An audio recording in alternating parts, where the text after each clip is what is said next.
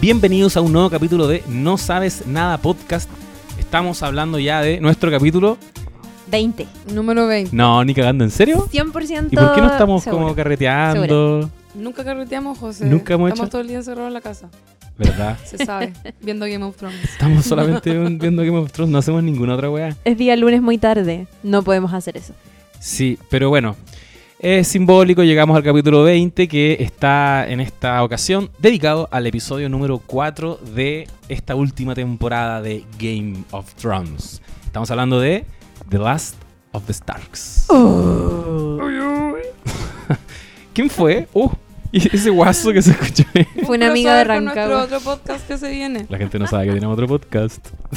Se viene cabres, ya sabrán. Eh, tenemos el manso piloto grabado. Está ahí, Sí. ya lo vamos a liberar. Es, es cierto. La voz que escuchan es de José Bustamante. Que lata, estoy hablando en tercera persona. Soy José Bustamante y me encuentro, como siempre, con eh, las queens de este podcast, Lula, la del barrio. ¿Cómo está Buenas ahí? noches. Bien, súper. Con un poco- ¿Alzheimer? Todavía no llega al Alzheimer. Pero Estoy como ahí al filo. Sí, Estoy al bien. filo. Es que son las Se me está- 12.12. Se me está cayendo un ojo. Estoy como un Picasso. Está empezando el derrame. Y estamos con Claudia Cayo también, por supuesto. ¿Cómo estáis, Chiri? Bien, ¿y ustedes? Y bien, estoy bien y estoy contento. ¿Les gustó el capítulo? Me gustó el capítulo. A nadie Mira. le gustó el capítulo. Y ahora a mí me gustó el capítulo. A mí también me gustó el capítulo, fíjate. O sea, no sé si me no sé si es como, oh, qué buen capítulo. Creo, y lo dije antes cuando estábamos hablando antes de empezar a grabar, que eh, la gente es muy ilusa si pensaba que iba a ser un buen capítulo. Obviamente iba a ser el capítulo más fome de toda la temporada, porque acaba de pasar un, gran capítulo donde se gastaron todo el presupuesto, se gastaron todos los chanes. Era como obvio que esto iba a ser un, un puente entre un capítulo importante y otro. Eh, y aún así, igual hicieron algo muy bonito que fue mostrarnos el carrete postguerra. Sí. Y eso estuvo la raja. Como que la gente culió, se curó, se rió, peleó. Era como un carrete de la vida real. Sí, estoy súper de acuerdo. Eh, es Ah. un buen capítulo. Me, A lo mí me han gustado todos los capítulos, incluso el primero. Que se sepa. Como que... Para la gente que piensa que somos hater, a lo- los Chile le gusta. No, lo, lo he disfrutado caleta, todos. em, pero también porque hablábamos de bajar las expectativas, como de saber que van a haber cierres muy rápidos, que no va a ser una temporada que va a tener, no sé, 8 o 10 capítulos, ¿cachai? Y bajando las expectativas, es posible disfrutar. Heavy. Si es que ustedes comparten o no bajar las expectativas, ya eso es otra cosa. Pero yo en lo personal he disfrutado caleta como reunirme los domingos y ponerme en disposición frente a la tele y como, oh, llorar. Es que será que... del- perdón, perdón gente. Ahí miro el micrófono como que estuvieran adentro del micrófono todas las personas que me están escuchando. Ahí están. Eh, sí. Están ahí. Em, que será que quizás los mejores momentos de la serie ya los vivimos Oh. claramente.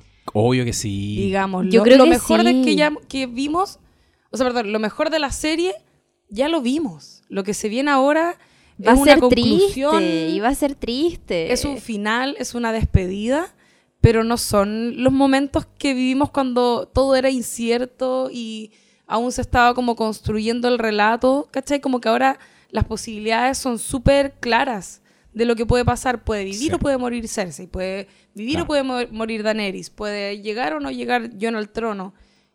Ya sabemos, ¿cachai? No- nunca vamos a vivir un momento como la boda roja, ¿cachai? Sí, po. sí, eso yo, yo también te comentaba antes, que de alguna manera, eh, viendo este capítulo, llegó un punto, a diferencia de los otros capítulos en que estaba igual con expectativas, porque la batalla de Winterfell, digámoslo, sácate un hype. Eh, este capítulo lo vi con cero expectativas porque era el capítulo en el que nos iban a, dar una propuesta nueva. ¿Para dónde está girando esta weá? ¿Cachai? Si ya el rey de la noche murió. Entonces como que cualquier cosa que ocurriera de alguna manera podía ser eh, una sorpresa. Y entendí que, que esta gente, que estos escritores, tenían pensado de alguna manera con esta temporada eh, despedirnos de la serie, ¿cachai? Como que lo que siento con el capítulo que vimos y los dos capítulos que quedan es que necesitáis tres capítulos para despedirte de este viaje tan largo. Escuché un plato. Escuché un plato. Estoy segura que escuché el mismo plato que escuchó la Oye. Lula como en el episodio Fue el pasado. José de nuevo porque yo tenía el micrófono oye, lejos. sí, Ustedes lo vieron. no yo que me sentido. estaba tirando un plato, pero No- mi Yo, de micrófono hecho- es el más malo. No Yo, de tiene hecho, pensé sentido, que estoy tú. hablando. Sí, Pero lo tenías- es que no sé, hay un fantasma, pero yo de hecho pensé que era la Lula y la miré y no tenía el micrófono cerca y te miré a ti, estabas Conche tu hablando y tampoco Es fui el yo. flato fantasma. El fantasma del flato. OMG. En fin, Flato fantasma, me encanta. lo siento. Hay un fantasma que se viene a tirar flatos a este podcast. Es, es su forma de odiarnos. Perfecto. Era un fan de la casa de papel o alguna guay que criticamos mal, que a la vez tenía como flatulencia y, y murió y como que nos pena a través de sus flatos. Tiene mucho sentido. Muchísimo. Y, mm, y en este capítulo sentí eso como...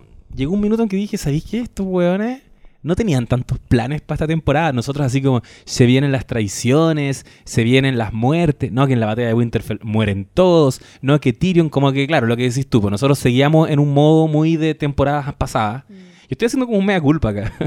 como lo que me pasó a mí en realidad. Y mis expectativas están súper altas en ese sentido. Y ahora de repente paré y dije, ¿sabéis qué? Ya está bien, estos buenos nos quieren despedir nomás.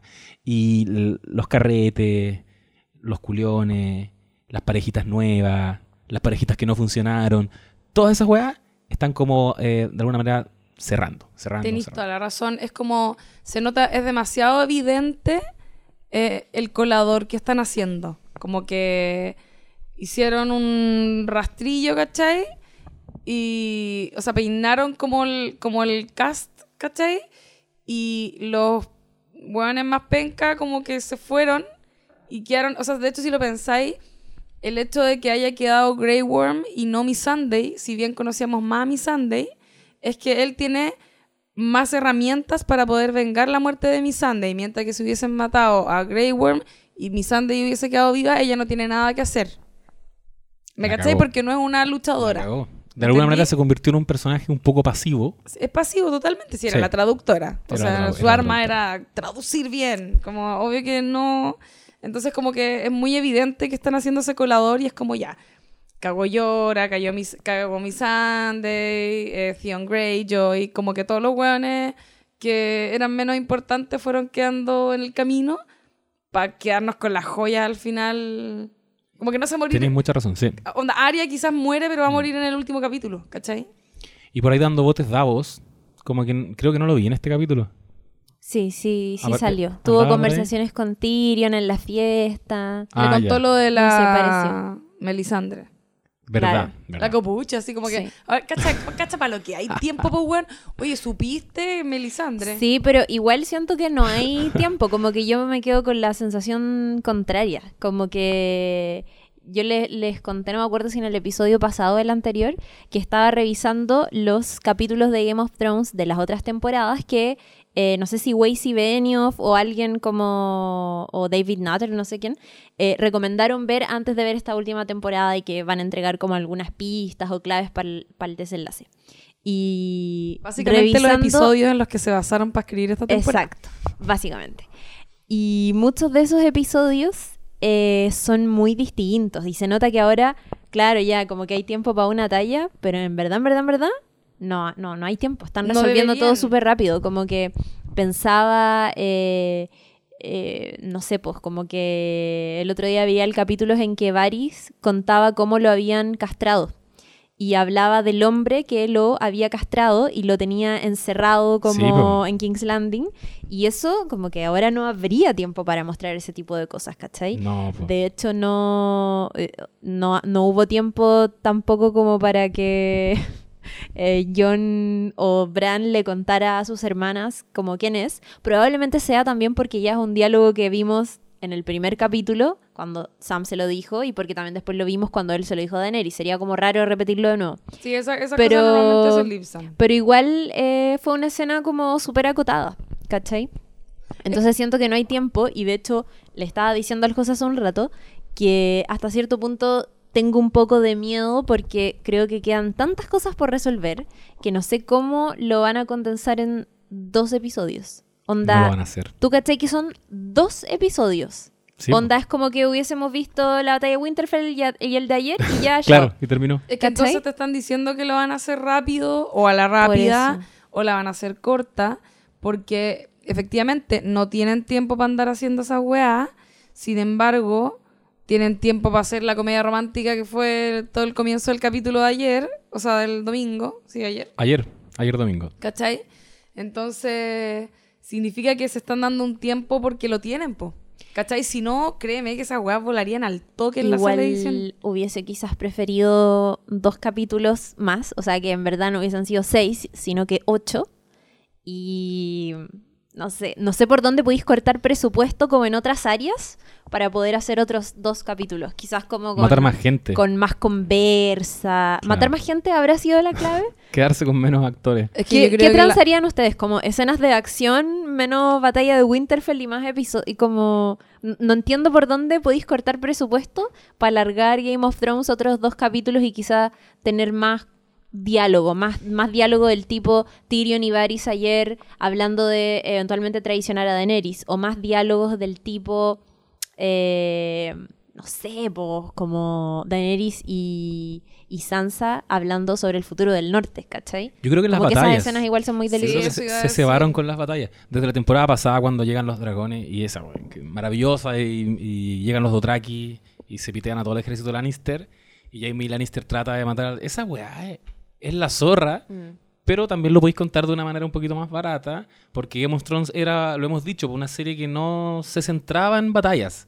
Es que de, de un momento a otro se empezó a centrar en batallas, po. Sí. Y es muy notorio, ¿cachai? Tení- aparte tenéis toda esa weá como de los barcos en el mar, que esa weá, claro, debe ser todo digital, pero debe ser más caro que la chucha, para que quede bien, porque igual queda bien. Los dragones no, ya lo dijimos. Pero, claro, ahí es donde se pierde la mayor parte de la plata. Si te fijáis, las primeras temporadas, los, los- las locaciones, los sets eran Sí. súper como... Era una Winterfell era un Como- patio, era como... y los interiores, Sí. la- las, esas como tiendas de los dos drakis, onda la weá la hicieron en el patio de la casa, Y chaval. daba lo mismo.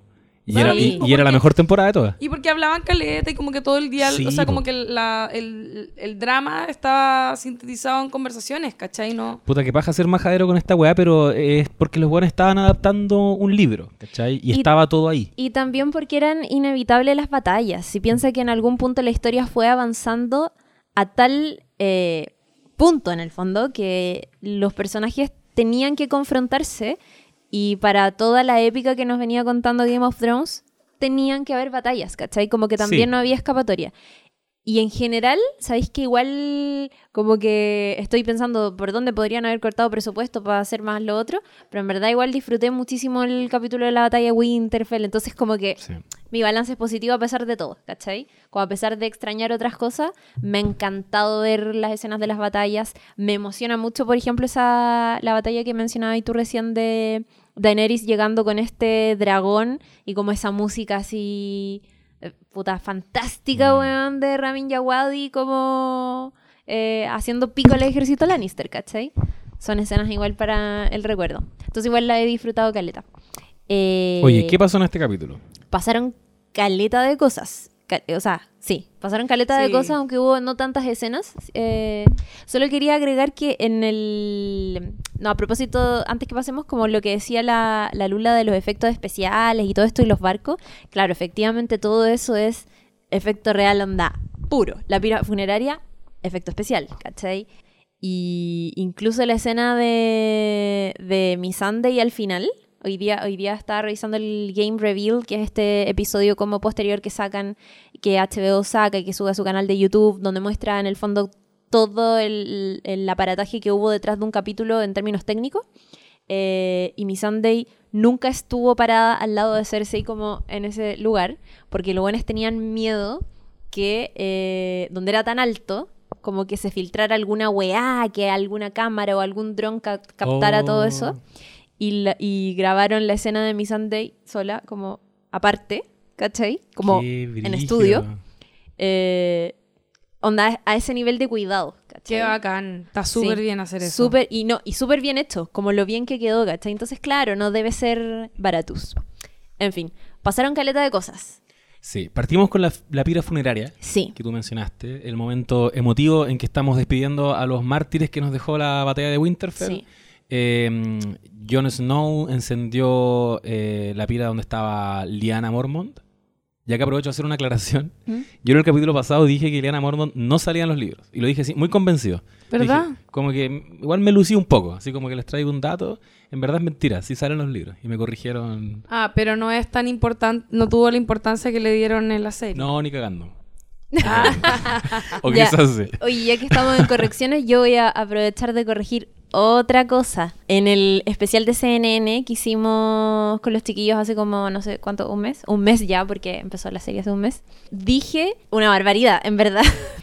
que eh, la destitución, en el fondo, cuando mataron al rey loco, habían matado también a sus dragones. Y en verdad, los dragones se extinguieron. La explicación es otra. Y eh, me hicieron pico, un poco, me hicieron un poco pico en los comentarios del video por ese error y como que me tiraron tallas así como no sabes nada y gente muy como fanática de los libros también. Así que disculpen si los ofendí. Eh, en verdad no era como un detalle puta, como tan relevante para la historia que estamos viendo ahora. Cagando. Pero obviamente si alguien que leyó los libros y ve esa weá, dice como, puta, no, ¿cachai? Nada, pues weón, si esta weá no es así, ¿cachai? Y había otra gente que me hacía bullying porque yo decía que Jon Snow era el hijo de Ned Stark.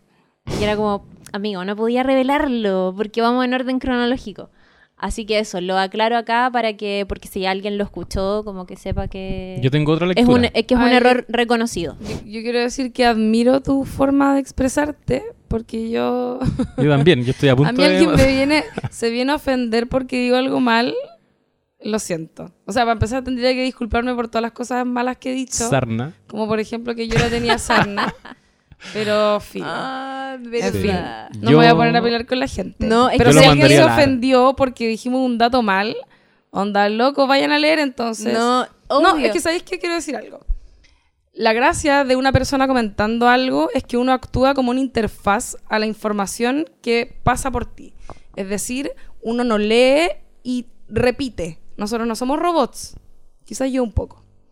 Pero uno lee, uno ve o lo que sea. Y la gracia es la reflexión que estáis haciendo. ¿Cómo se quedan con los datos?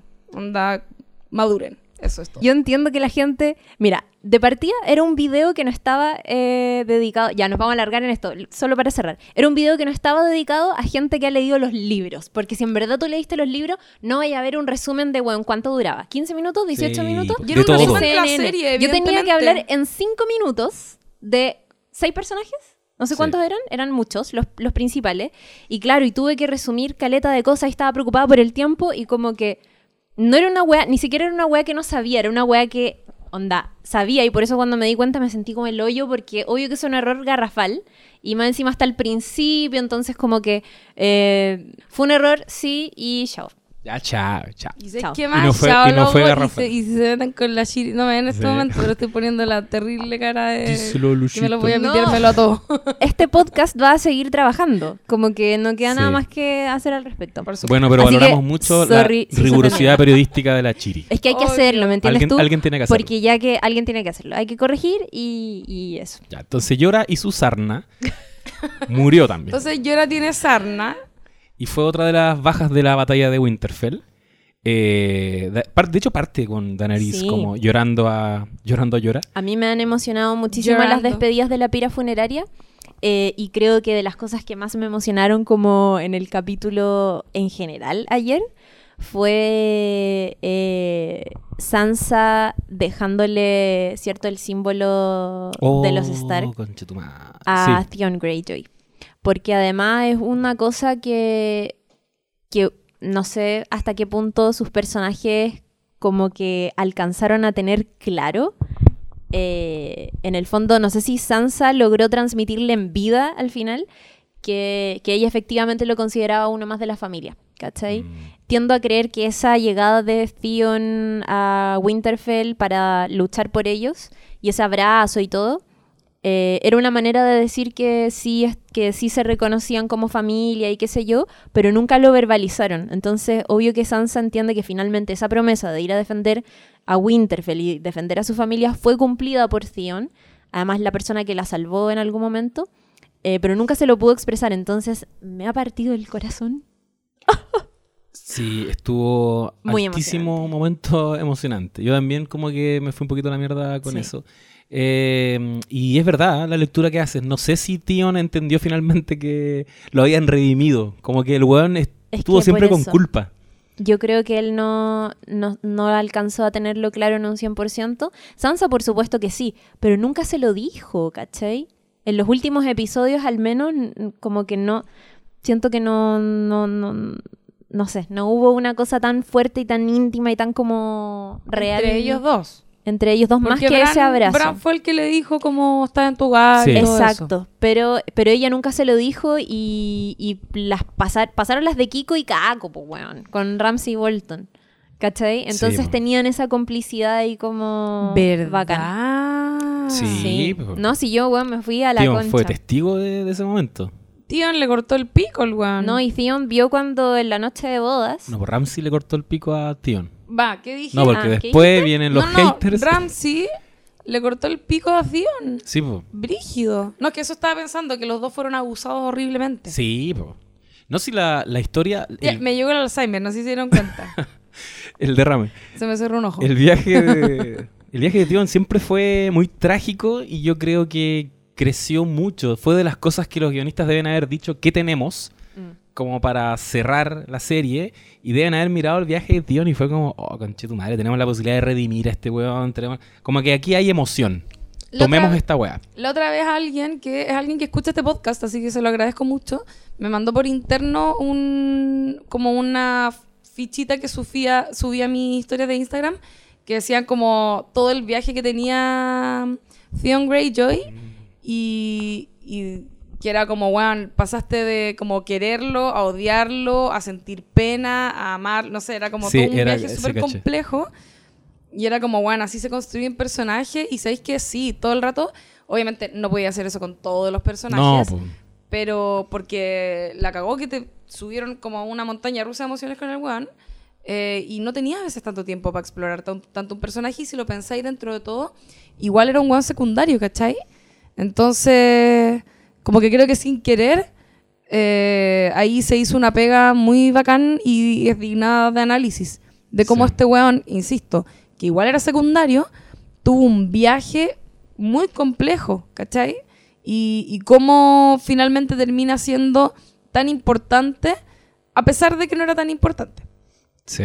Sí, oye, a propósito de esta escena, no sé si lo hemos conversado, pero creo que Sophie Turner en esta temporada de Game of Thrones está a otro nivel. Está Sí. a- actuando a otro nivel. Muy bien, muy Sí. bien, muy bien, muy bien. Sobresale mucho, especialmente en el contexto pira funeraria, porque primero vemos a Emilia Sí. Clark como llorando a, a Llora. Y, Sí. y después tenía. Llorando. Puta, sí, llorando llora. Y después tenía a Sansa desconsoladamente al lado de Tion. Y es como, weón, aquí tenía una actriz. No, no, pero yo creo que Emilia Clark lo ha hecho...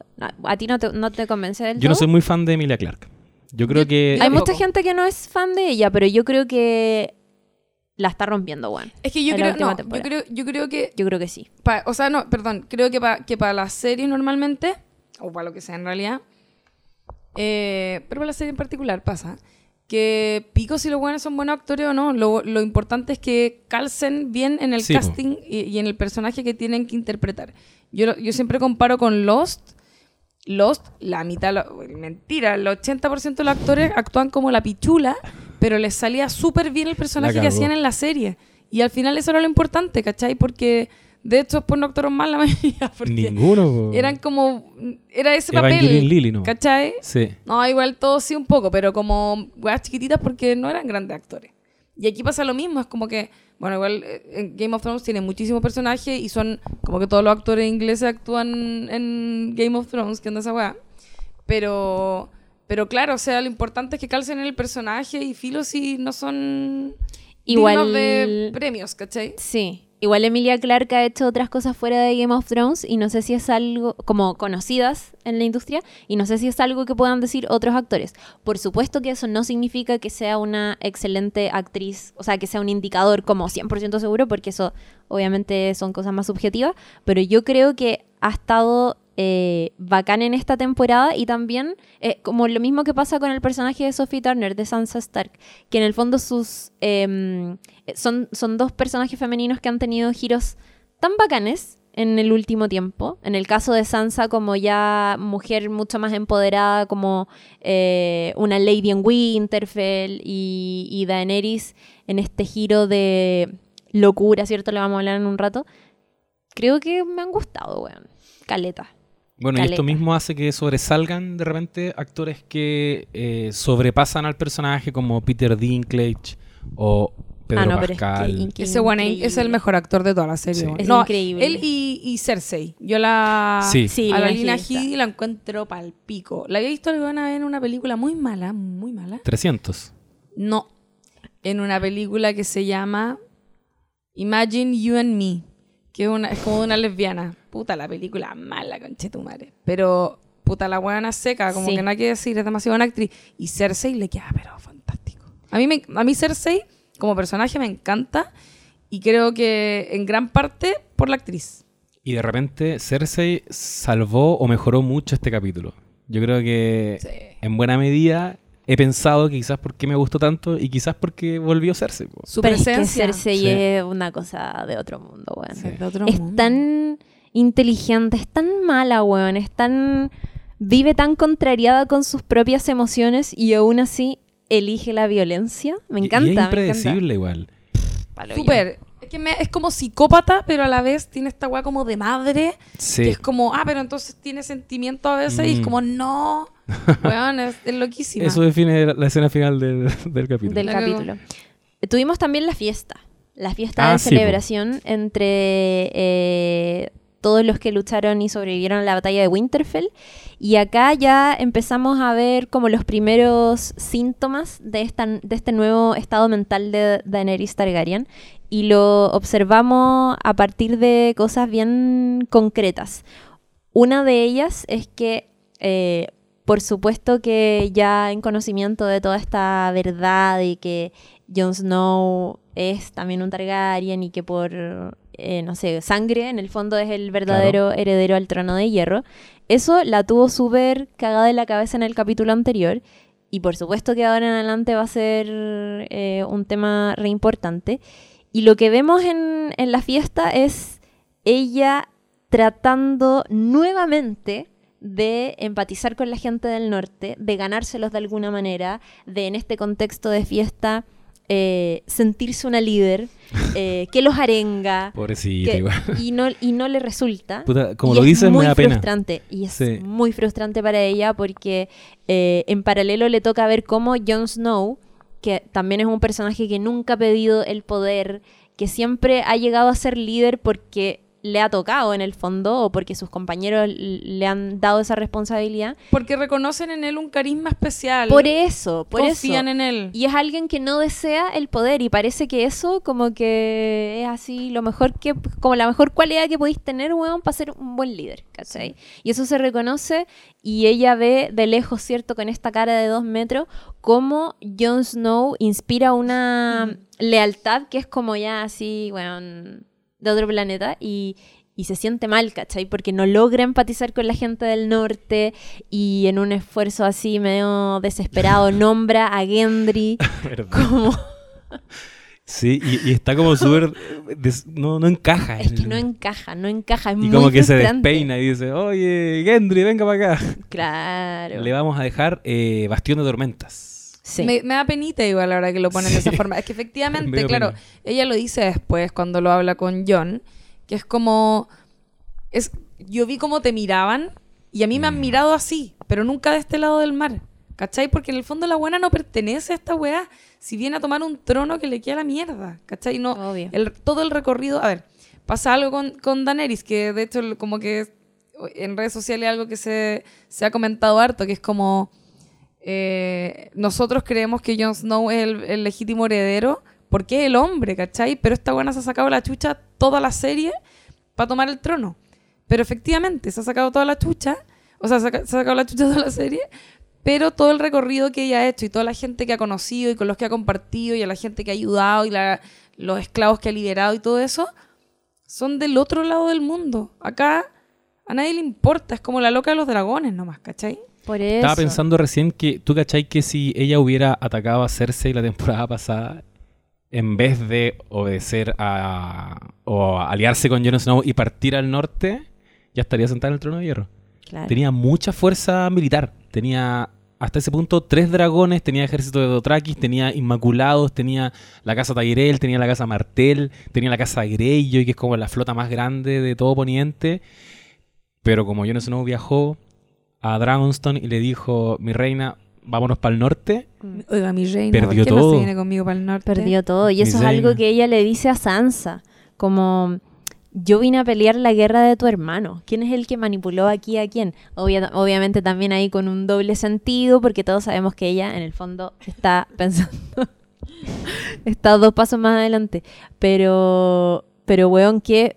Por eso da- es que encontré que, lo, que sus caras, weón, y sus expresiones de frustración absoluta, de tratar de hacer eh, feliz a la gente, de tratar de caer bien y no le resulta, weón, no le resulta, no logra empatizar y no puede evitar poner cara de pena, porque puta, ya sabemos todo lo que ha luchado desde lejos para volver y ve y de repente se encuentra con un weón que no solo eh, al que no solo le corresponde el trono de hierro por herencia, sino que más encima no lo quiere, como que no lo desea, pero su gente sí lo ama y es, una, es un respeto que ella no logra inspirar, es muy heavy.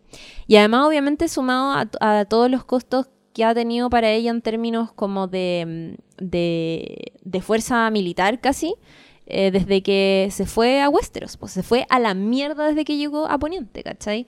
Perdió a, lo- a gran parte de los Dothraki en la batalla de Winterfell, perdió a Yora, que fue un consejero desde el minuto uno, perdió ahora a Missandei, eh, Había un tweet al respecto que era. Bueno, tuvo costos re sí, importantes, pues, ¿cachai? Dothrakis, el dragón, A dos dragones. a dos dragones. Y ahora muerte con es- Missandei. Missandei, ¿quién es ella?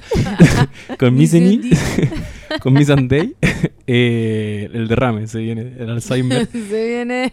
Ella, mm, ahora como que la, dicen, eh, les presento, no sé si lo, lo decía así el tweet, pero era como, estamos ya ante The Mad Queen.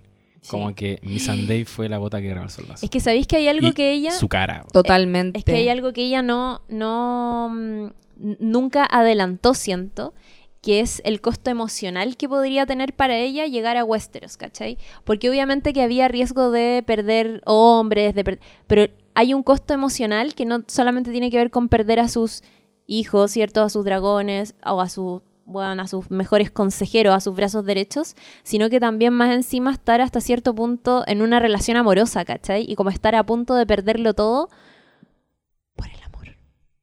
Por el amor. Entonces hay un costo emocional que ella no adelantó y que es al final la que la tiene, onda, no solamente perdió al, al poder militar, ¿cierto? A gran parte de su poder militar, sino que también hay una hueá emocional que es muy fuerte para ella y que obviamente le está jugando en contra y que es algo que Cersei sabe.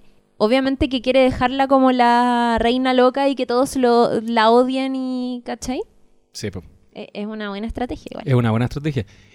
Y este carrete, o esta comedia romántica, que fue gran parte del comienzo del capítulo, también nos presentó, mm, bueno, ya hablaste de la tensión entre Dani y John. Ah, no, porque Tormund también hace un comentario donde ya hace como más explícito que, que Jon Snow. Es como, "Ah, bueno, este es el rey que necesitamos, una wea así dice.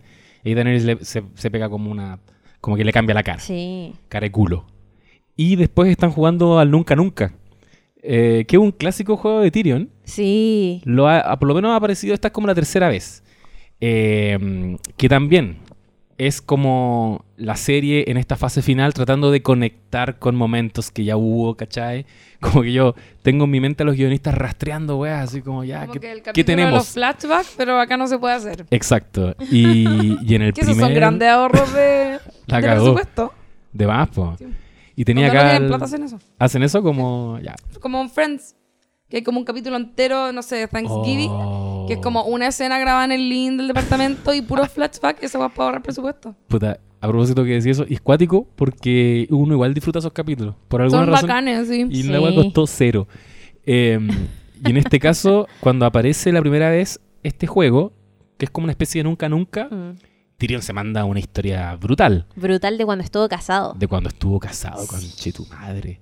No sé si te acordáis de esa weá. No me acuerdo, o sea, como que tengo un vago recuerdo, pero no me acuerdo los detalles. Yo no me acuerdo Ya. de los detalles. Cuando lo dijeron ese es día, palpico. no me, Ya, no me las, voy a, acordaba. las voy a estremecer con esta historia. Tyrion iba como caminando por el bosque real y ve una damisela en apuros. Y la salva. Y la damisela se enamora de él. Culean. Tyrion se enamora de ella. Empiezan una relación. Muy, muy enamorado Tyrion. Hasta que eh, un día se entera eh, el papá de Tyrion, Tywin, Y mm, me siento como en el capítulo de Dark explicando la weá de la carta. Se me fue la mierda. Pero en cuento corto, el, el rollo era que Jamie, la, Sí. la- la realidad era que Jamie le había pagado a Sí. esta mujer para que Tyrion pudiera perder la virginidad. Tyrion se entera de esta weá y el papá lo castiga porque básicamente está metiéndose con una prostituta y, y como castigo lo hace mirar como toda, como onda, un- el ejército entero se mete con, con esta mina. Ah, no Se, acuerdo. culea- violan. se, se violan a esta mina. No, Como que en el fondo le pagan. ¿Cachai? Entonces le dice como por cada hombre que se acostó con ella, le iban dando una moneda. Y Tyrion dice, llegó un momento en que ya las monedas no le caían en la mano. Y Tyrion tuvo que ver toda esa wea. Yo no me acordaba de ese detalle. Es brutal. Es brutal. Es brutal. Esa es la relación de Tyrion con el amor. Sí, y po. por eso que también lo de Chey es, es tan importante porque en ese momento en que Tyrion cuesta- cuenta esta weá, está conociendo a Chey, Sí. que es prostituta, y Tyrion como que desconfía, pero al final termina enamorándose y le pasa la misma weá. Puta, qué buena que era esa trama. Era muy buena. Y Che Era es, muy buena. es grandísima. Hay una película que se llama Gegen die no sé cómo se pronuncia la weá, en alemán. Eh, Contra la pared se llama. Y la protagoniza eh, Shay, Actriz de Chey. que se llama Sibel, igual como se llama la actriz en la vida real. Ah, buena. Y weón, es palpico. Es una película paloyo de una turca, o sea, como de una turca, de familia turca en Alemania. Buenísima. Eso era todo lo que quería decir. No, buena referencia. La, la vamos a revisar. Véanla, es palpico. Y ya, pues aquí está Tyrion nuevamente jugando al Nunca Nunca. eh, y acá están jugando Brienne, Jamie, Tyrion y Podrick está sentado al lado. Y llegan a un punto en que Tyrion se desubica y le dice: Tú nunca has- tenido sexo. Oye, esa, esa escena era, era bien, problem- perdón, a lo mejor se escucha que estoy comiendo pepino. Eh, creo que esa escena tenía algo súper problemático, que era que empezaban a curar a Brienne. Como que le hacían preguntas que ya sabían la respuesta para curarla, como para que culiera con Jamie. ¿Qué onda? Ya obvio que el universo de Game of Thrones es como lo peor, en ese sentido, pero en el momento me molestó. Yo no lo había visto así. Yo tampoco. Como que empecé a cachar Oh. las lecturas posteriores y me, y me hace sentido Es que, igual. es que era obvio que Jamie se la quería culiar, pues estaban como en esa y como que le hacía puras preguntas como para que chupara, como para que se curara y se soltara. Y como, weón, onda violencia igual. Abuso. ¿Hay algo de Se vi- violencia? Se viene. Oh, voy a hacer una- Cancelado, eh. Yo sí sentí que Tyrion era como el artífice de toda la movida. Pero Como estaban que entre él- todos curándola. Sí, pero, pero él fue como el impulsor. El yo wingman. sentía. Sí, Es que Tyrion absolutamente. es un borracho. Yo quiero decir una weá. Puta que ha y- tomado ese personaje, weón. Su frase, En esta temporada. Yo bebo y sé cosas. Sí. Eh, igual quiero decir que, y esto es súper incorrecto, y, y quizás está mal lo que voy a decir, pero creo que por un lado, ya puede ser que la estaban curando, si esa es la realidad, como el hoyo, pero por otro lado también siento que, que le estaban facilitando la weá a ella misma, porque sabían que, no así como aprovechémonos de ella, sino como esta loca eh, es como no va a conectar ni cagando con nadie, como que no va a culear, sino está con copete. ¿Cachai? Puta, suena como el pico si lo digo así. Pero me refiero a que hay gente que necesita esa wea. ¿Sabéis que te voy a decir algo? Revísate. No sé. Como que sabemos que Brienne quiere culear con Jamie. Eso es una realidad. Pero no se va a atrever si es que no tiene alcohol. Eso, Pero ella no, no va a hacer ni una movida. claro, porque es muy Y- tímido. Y, aquí ya uno ya empieza a cuestionar a Jamie, que Jamie tampoco lo iba a hacer si no estaba curado. A Jamie no le gustaba a Brienne. Nunca le gustó a Brienne.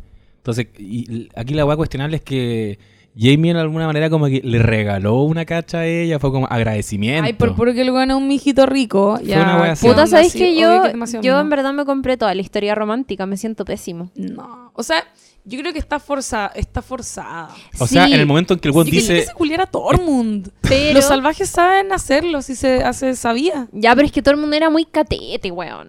Pero a mí me, me provoca... porque yo creo que ahí no tenéis que hacer nada. Es como ya. A mí me No, genera más qué conflicto paja. este weón. Me ¿Quién? genera más conflicto Tormund que Jamie. Es que mundo era Tormund muy... dice que le gustaba Porque hacer el sexo oral. Sí, pero es Tormund al- demasiado entrador, weón. No, y el chiste es como el weón insistente. Eso Claro. es como, oh, el weón, oye, oye, si ya te dijeron que no. No es no, Tormund. Sí, no es tan Tor- insistente. Es, Mm, es como medio jote. weón. El No, weón iba a partir, el weón se le iba a violar. No, ya, ya no sé, weón. Como que no estoy preparada para hacer todas estas reflexiones. Ya, bueno, la wea. Game of Thrones ya es demasiado violenta. Como que No sé qué querían puedo. que pensáramos, Oye, pero, pero es que estaban como animalitos igual, como cortándose el paso y como siguiendo. Onda Brienne va como al baño y el weón como que la sigue, Jamie. No, ya, Sí. chao. Ya, No, pero mira, a pesar de todo, la escena en la que finalmente tienen sexo es una escena donde Brian no se ve nada de curado. O sea, finalmente, ya, si es que Ella había una intención como... Sí, porque el otro no puede porque tiene la mano, no puede. ¿Me ¿Y entiendes? ocupará la mano? Ay, yo pensé eso mismo. Dice que tiene un botón y vibra. buena. Fue una escena... eh, puta, como media rara igual, ¿o no? Como muy rápido. A mí me gustó la escena. No, a mí también, la encontré muy Eh, linda, pero no, no vimos... Full fanservice, obviamente, verlo a los dos juntos y... Yes. Y bueno, no sé, no fue tampoco contra la voluntad de Bren. Igual quería, ¿no? Sí, No, sí, sí quería, quería, sí sí quería, sí Si quería. le tenía ganas a Jamie hace caleta rato. Sí, po. Oye, y quiero, eh, hoy día pedimos algunos correos electrónicos, que nos Ah, mandaran ¿verdad? algunos correos electrónicos a no sabes nada podcast.gmail.com Y lo hicieron. y lo hicieron. Y fue muy emocionante porque eh, muchos de ustedes nos compartieron sus propias impresiones. Por ejemplo, la María Paz eh, Castro eh, nos comentaba que eh, opino que la escena de sexo entre Brienne y Jamie no estuvo a la altura de lo esperado. Esto se venía cocinando desde hace temporadas y algunos acercamientos habíamos podido ver. Todos sabíamos o intuíamos que Brienne tenía un crush con Jamie, completamente cierto. Sí. Y finalmente se concreta anoche. Mi pregunta es, ¿por qué pasar tan por encima esa escena romántica? Y no me refiero a ver más, sino a profundizar más, porque literalmente fue escena 1, beso, escena 2, Brienne tapada con la manta de peluche hasta la pera. Estoy súper de acuerdo. Desde mi punto de vista, daba para más. Total, hemos visto tanta escena de sexo innecesaria en GOT que esta por lo menos tenía su qué. Más Sí. 10. Estoy, Súper. pero Eh, yo 100% de acuerdo. Básicamente por, por esto que dice, que hemos visto tanta escena de sexo innecesaria, weón. La cagó. Se ¿Cómo? nota que esa- esa- eso, eso no lo escribió una mujer. Esa escena. Ah, yo pensé el comentario. No, no, no. Yo, yo estaba preparada así, sí, lo escribió una mujer. No, María la escena, apostaría que la escribió. No, no sé en realidad. Pero porque un- a una le dan ganas de Yo creo. explorar eso. Bueno, aunque debo decir, un poco teniendo en cuenta lo que decíamos antes también, aunque hubiese habido quizás, yo creo que también tenía un sentido dramático, pero igual Brienne no es protagónica y quizás, claro, quizás a lo mejor había más desarrollo ahí y también lo hubiesen dejado fuera, si hay que economizar por tiempo también. No, y escenas de sexo innecesarias. Eh, el otro día vi la escena en que Podrick va eh, como regalo de Tyrion, si no me equivoco, Sí. a disfrutar con las chicas. Y le dicen como acá, ex- eh, experta en primeras veces, otra experta en primeras veces. Y mira, ella, que puede hacer no sé qué, puta, pirueta. Y es una loca que muestra el choro en Game of Thrones. ¿Sabes qué? Yo Se le ve, yo no se le ven los labios. eso. Que yo te la- Veamos, revisémoslo. Labio mayor y labio menor, amiga. Ah, ya. Es una cosa impactante. Puta, y ¿cachai que esa weá no existe en los libros? po? Que No. las series se, volvieron locos Que metiendo, vender, metiendo porno, vender. como soft porn. Al principio era palo. oye. Era heavy. Es que era el, era el enganche. Yo siempre cuento. Yo vi los dos primeros capítulos de Game of Thrones con mi papá, casi me muero. Oh, qué incómodo. Pal pico. Y aparte, mi viejo ni siquiera es como, uy, qué cochino voy a ir. No, es como que empieza como.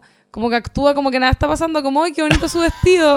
Como, Qué como loco, ya tetas, ya. Hay sexo oral, Oh, asumámoslo. Cuando estás incómodo viendo escenas así con tus No, viejos, yo, yo pienso, ¿cómo debería estar? ¿Cómo, ¿Cuál es la pos Como que me empiezo como, a incomodar. ¿cómo, cómo se respira? ¿Cómo se respiraba normal? ¿Dónde pones las manos? Yo siempre me miro las No. manos como, ay, no.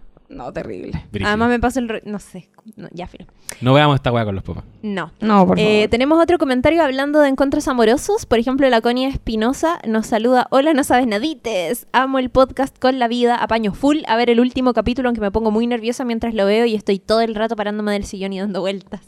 no. Lo que me gustó fue que la Arya le diera bye a Gendry y vuelva con el perro a matar a Cersei y la montaña, obvio.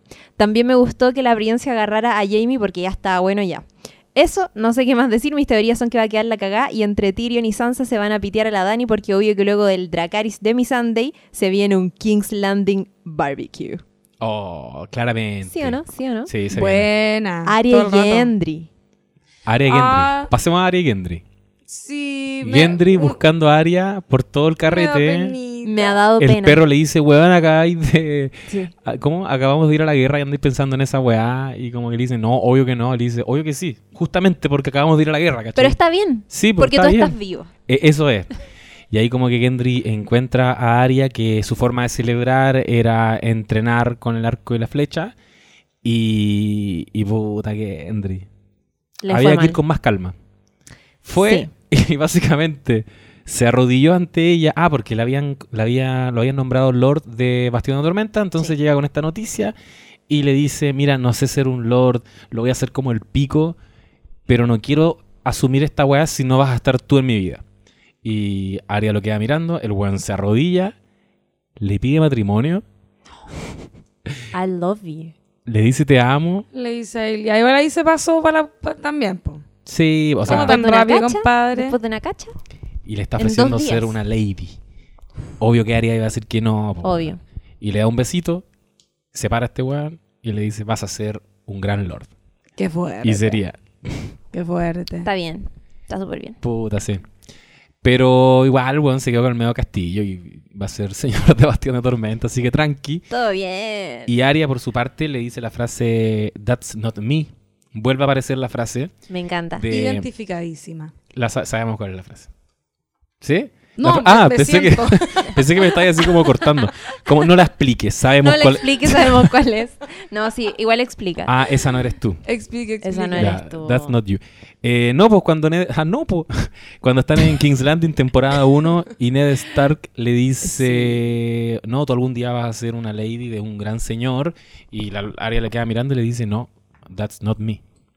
Claro. Después se encuentra con Nimeria en el bosque, aparece Nimeria, Temporada 7. le dice como. eh, le- la llama a. Nimeria. Nimeria se ¿Nimeria? acerca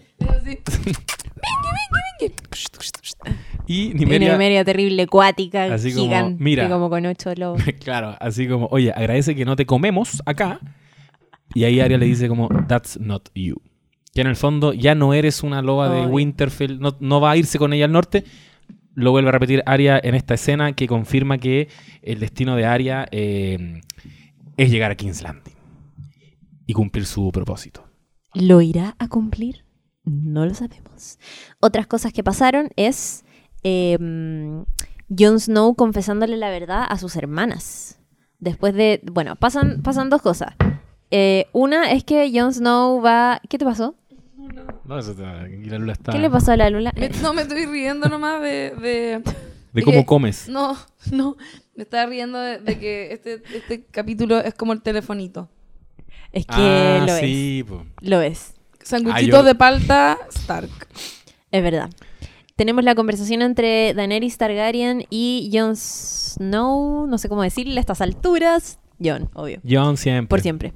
En este dormitorio y este beso apasionado hasta que les empieza a caer el peso de la realidad y em, esta discusión sobre qué va a pasar en el futuro. Y eh, Daenerys suplicándole a Jon que por favor nunca revele la verdad sobre su identidad, porque si no va a ir y le va a arrebatar lo que es de ella, que es el trono de hierro.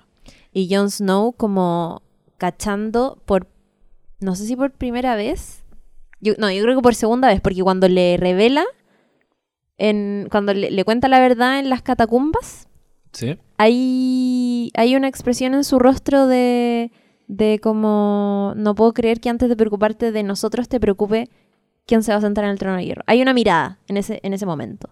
Pero ayer hubo otra mirada que yo siento que fue más decidora, que es como cachar que de verdad a ella solo le importa eso.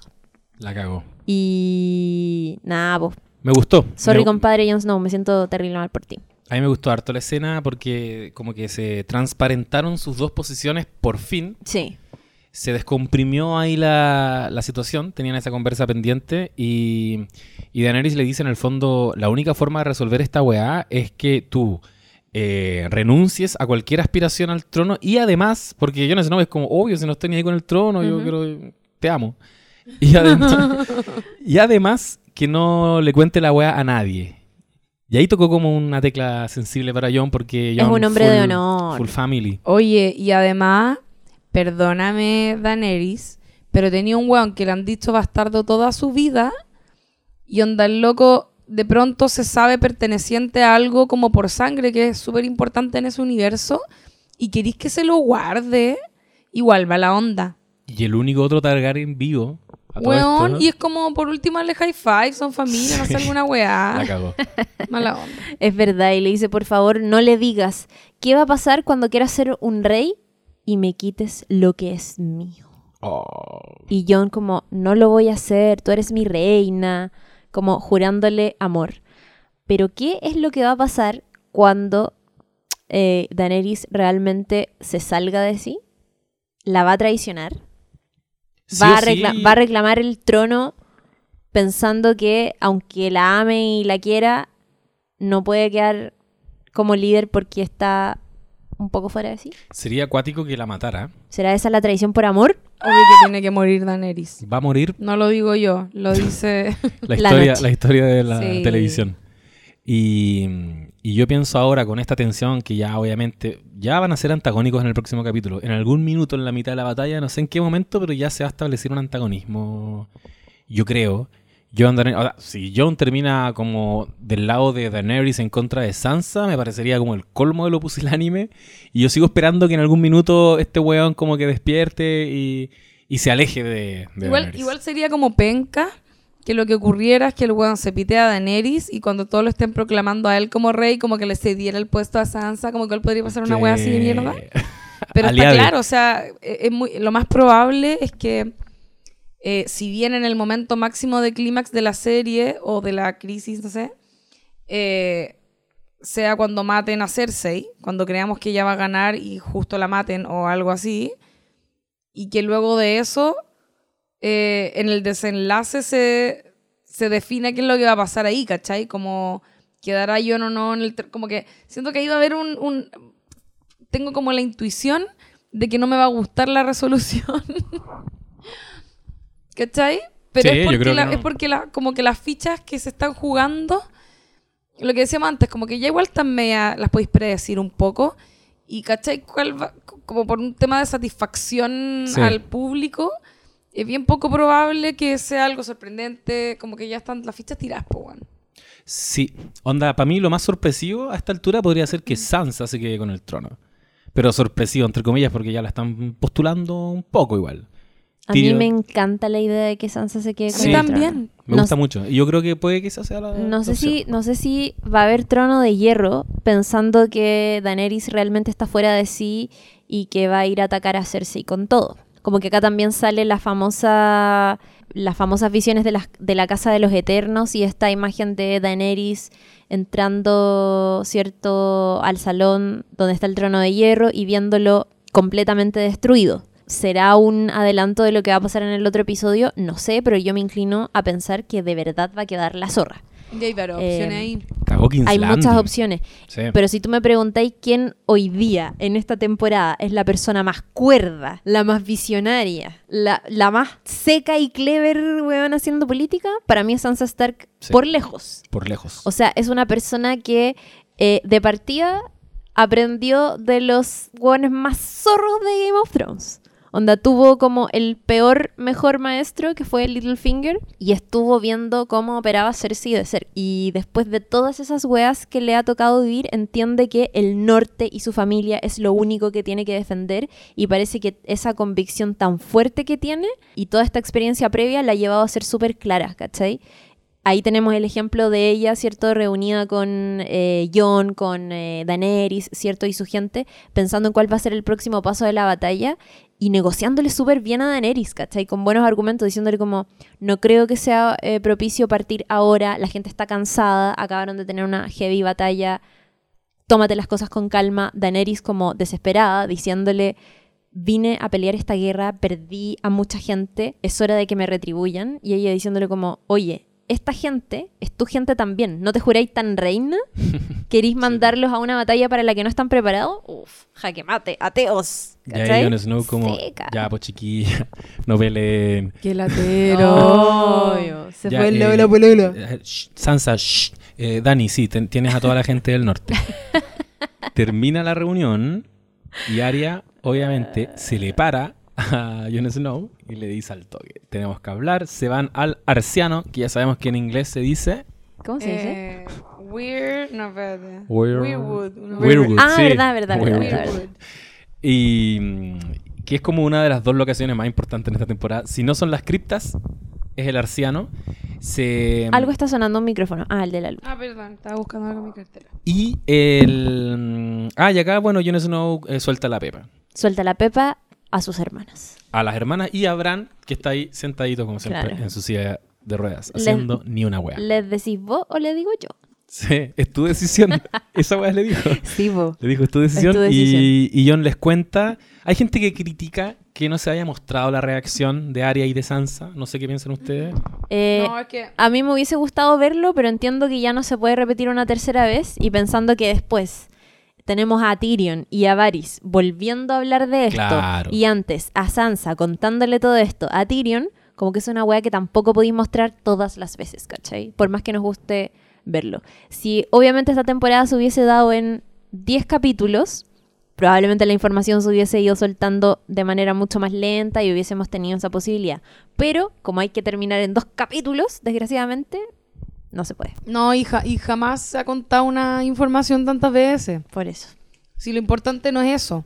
Lo, lo siento, ¿cachai? Yo sé que uno quiere ver todo, pero eso no es lo importante. Lo importante es lo que viene después de eso, ¿cachai? Es qué hacen con esa información. Y Sí. eso sí te lo mostraron en detalle.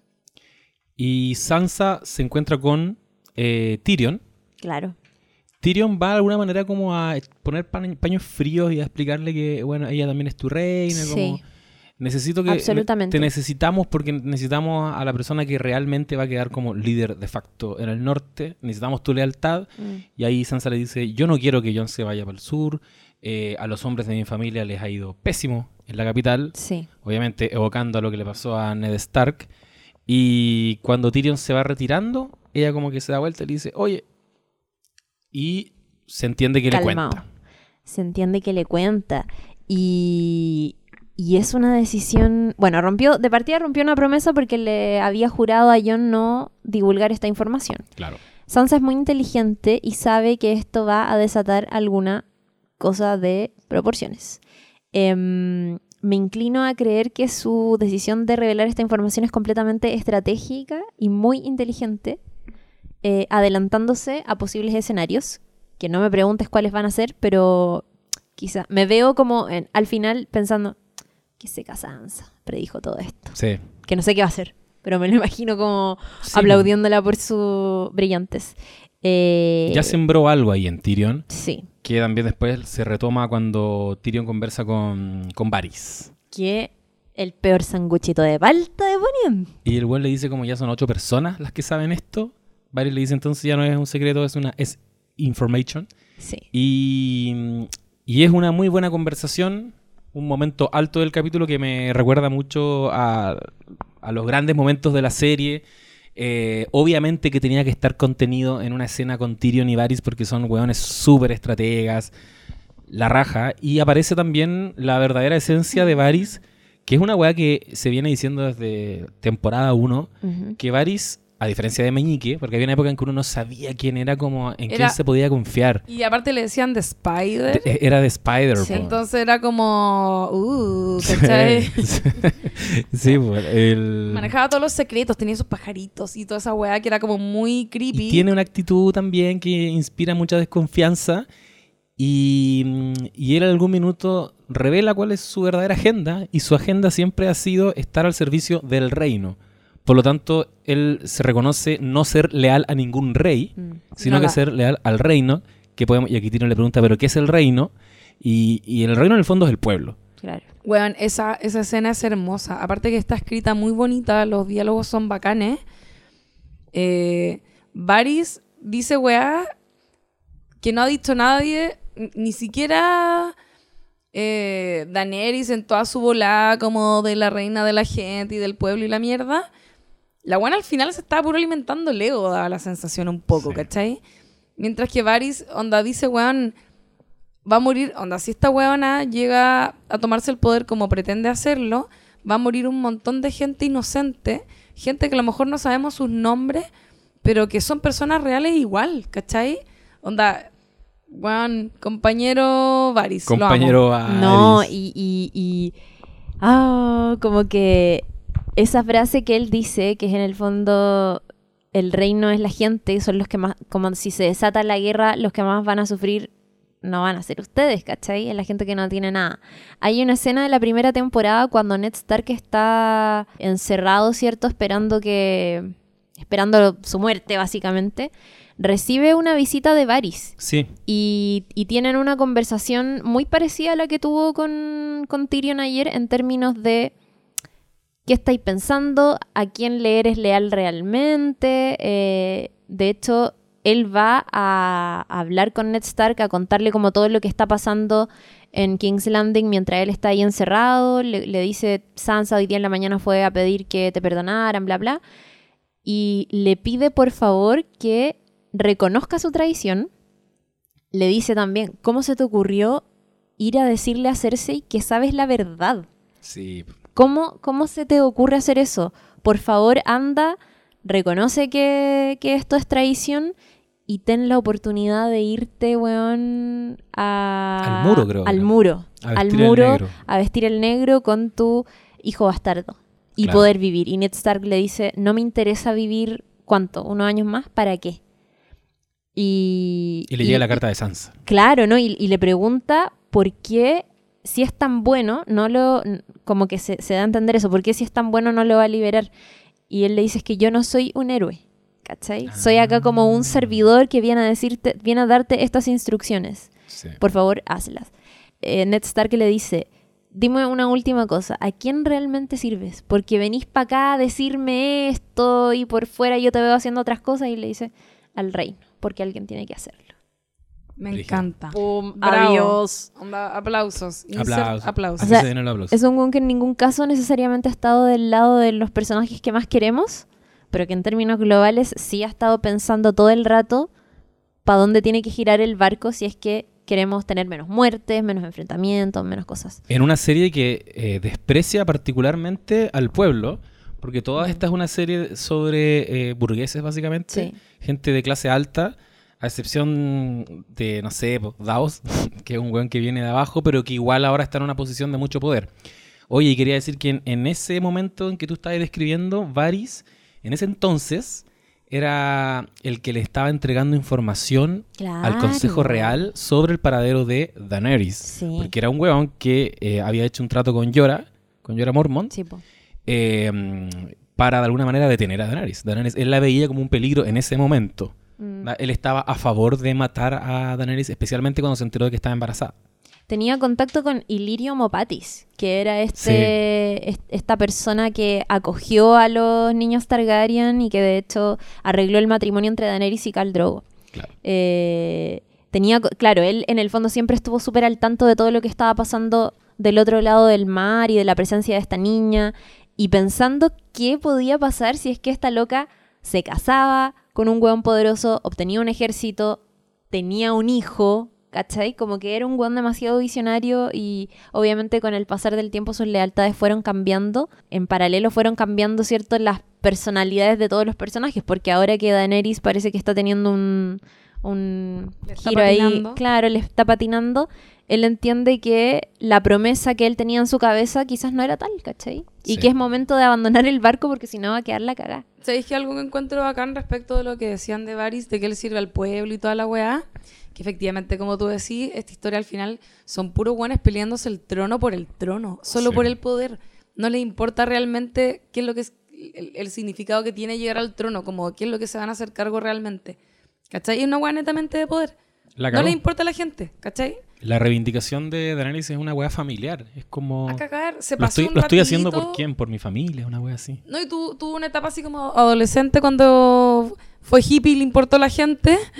Y se le pasó rápido, ¿cachai? Ahora Sí. una burguesa que anda vestida así top y, weón, poniendo caritas y como quiere estar en el trono, nomás no le importa. Si tampoco conoce a la gente de Westeros más encima, ¿cachai? El Matías Cárcamo nos mandó un correo y dice que en lo personal le gustó mucho el capítulo. Hubo muertes inesperadas, bacán ver cómo todo se va cimentando para la gran guerra. Nos pregunta qué nos pareció el personaje de Varys. Ahí lo, Ahí lo, expusimos. Eh, y dice que para él es un crack, uno de los pocos que a lo largo de la serie ha sabido bien cómo jugar el Juego de Tronos. Pienso que estamos a puertas de una gran tradición y que Varys o Tyrion morirán por ello.